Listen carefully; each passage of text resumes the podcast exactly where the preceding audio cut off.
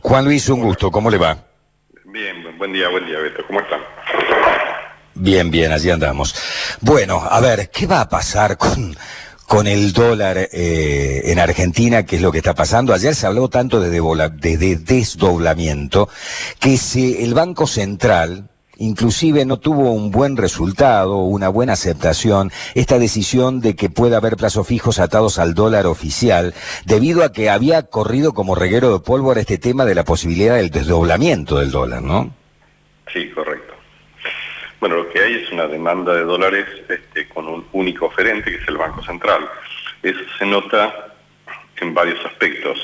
No solamente esto de los 200 dólares que, que se compra a nivel minorista, sino porque a nivel empresario se trata de cancelar toda la deuda que se puede al, dólar oficial. Eh, también eh, hay, eh, digamos, se trata de, tener importaciones. Imagínense que, digamos, se trata de un dólar que es considerado subsidiado por cualquiera que pueda acceder al dólar de, de 74 75. Por lo tanto, en este contexto se trata de sacar todos los dólares posibles. Eh, por, esta, por estas vías. Em, en, este, en, esta situación, eh, digamos, lo, que va a pasar en los próximos días depende, es, muy importante porque ya aparecieron los nuevos bonos de, la deuda eh, y, veremos si hay más operaciones de contado con liqui, este dólar MEP, etcétera, para saber si el dólar va a acelerar su escalada o no. En los hechos lo que está pasando es que el Banco Central pierde diariamente este, 60, 70, 100 millones de dólares de, reservas y eso es una situación que eh, tiene un plazo fijo, ¿no es cierto?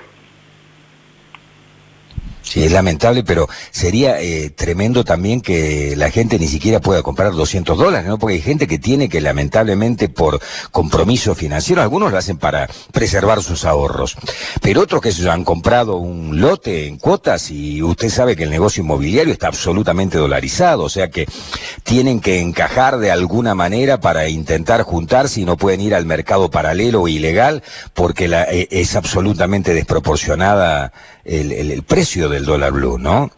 Eh, ¿cuándo, vamos a ser un país normal, digamos, en ese sentido, donde la gente pueda hacer lo que quiera? Bueno, la situación es que, digamos, quedarse en pesos en este contexto es muy difícil. Usted mencionaba el caso de este, que ofrecen, este, digamos, este, plazo fijo, va a ofrecer plazos fijos atados al dólar.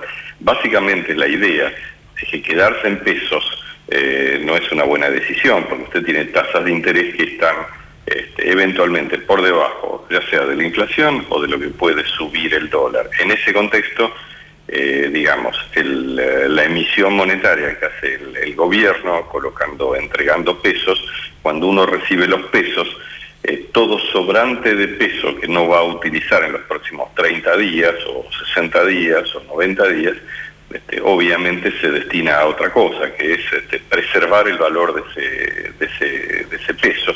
Y la única forma de hacerlo sería o comprando un activo eh, físico eh, que usted va a tener por mucho tiempo, si usted compra una propiedad, digamos, pero si es por 90 días o 120 días, usted compra otro activo, y ese activo es el dólar. De modo tal que vamos a ser un país normal el día que usted tenga la posibilidad de eh, en fin, confiar un poco más en la moneda o tener una tasa de interés. Esto suena a lo mejor este, mal, pero bueno, es la única alternativa. Para que usted se quede en pesos tiene que tener una tasa de interés que le, mantenga el valor de ese, de ese peso.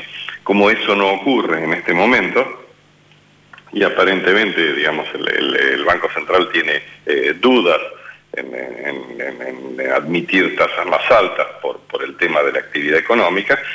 Bueno, mientras usted tenga esta situación, este, va a haber un, este, un exceso de, demanda de dólares y de allí la idea esa de, bueno, finalmente de doblar el mercado y poner dos mercados. No es, eh, no es una solución este, a largo plazo, es una solución de corto plazo, de corto plazo, porque el día que usted tiene dos mercados, este, en algún momento se produce este, una, demanda fuerte por unificar esos dos mercados en el precio más alto.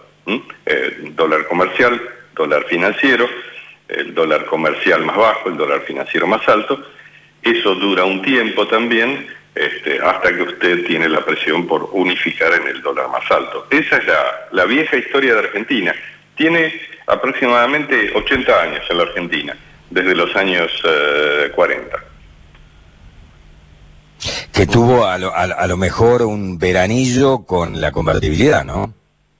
Que tuvo, sí, sí, sí, lo que pasa que yo digo que tiene 80 años porque, digamos, eh, esta, esta, este doble mercado tiene origen en, bueno, en básicamente en la idea de grabar las exportaciones, que comienza ya por los años 30 y sigue por los años 40 muy fuerte.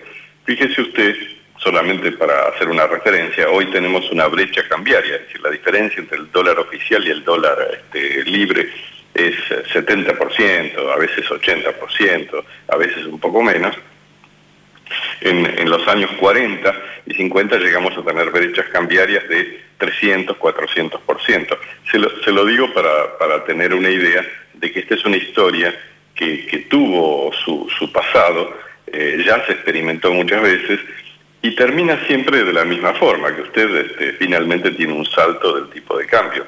Por eso, porque en el fondo, este, si bien los argentinos de esa época pueden no estar, este, la gente se da cuenta de la situación y quiere escapar de aquello que va a ser estafado, que es mantener pesos, ¿no? Esa es la situación. Eh, qué, qué, difícil y qué derrotero en Argentina, ¿no? ¿Cómo, cómo se han hecho las cosas para para no, no, no, no ser un país en ese sentido. Inclusive los países vecinos no tienen este problema, no lo tiene Brasil, no lo tiene Chile, no lo tiene Uruguay, no lo tiene Paraguay, no lo tiene Bolivia, ¿no? Eh, es un problema argentino.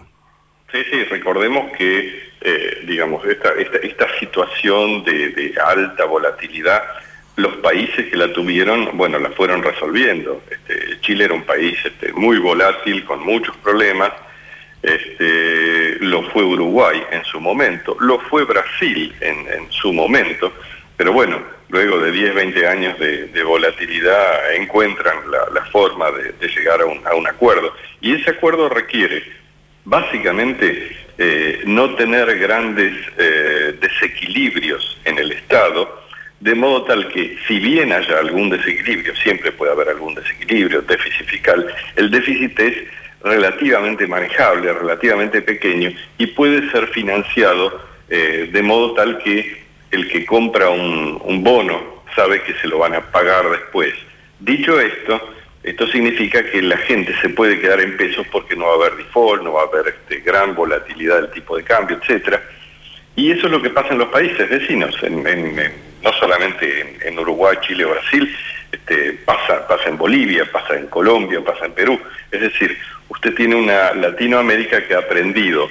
Hay, dos países que están en desorden, básicamente, que son Venezuela y Argentina, y un tercero que ha tenido problemas muy serios como es Ecuador. Pero el resto, eh, digamos, ha ordenado sus economías, su, macroeconomía bastante bien y le permite a sus ciudadanos este, confiar un poco más en su moneda, ¿no? En el caso de Ecuador, finalmente, Ecuador como Perú, bueno, decidió irse al dólar, este, tienen economías dolarizadas, es, una situación eh, muy difícil, eh, pero si ellos eh, cumplen con el compromiso de, tener este, finanzas públicas razonablemente bien, bueno, pueden pasarla bien. Cuando, cuando no lo hacen, la pasan mal como la pasamos en Argentina.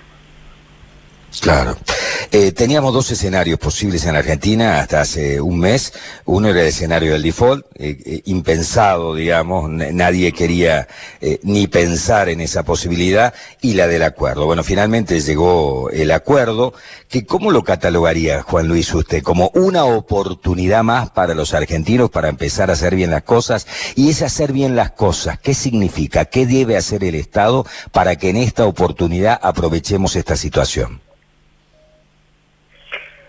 Bueno, muy mm, básicamente se trató de evitar este, caer en una situación mucho peor, o sea, es una oportunidad, eh, digamos, que, tenemos para, eh, digamos, tres años, los próximos tres años deberían ordenarse las cuentas públicas, porque si no se ordenan esas cuentas públicas, en tres años usted va a tener este, una cantidad de compromisos fiscales que no se van a poder este, cumplir.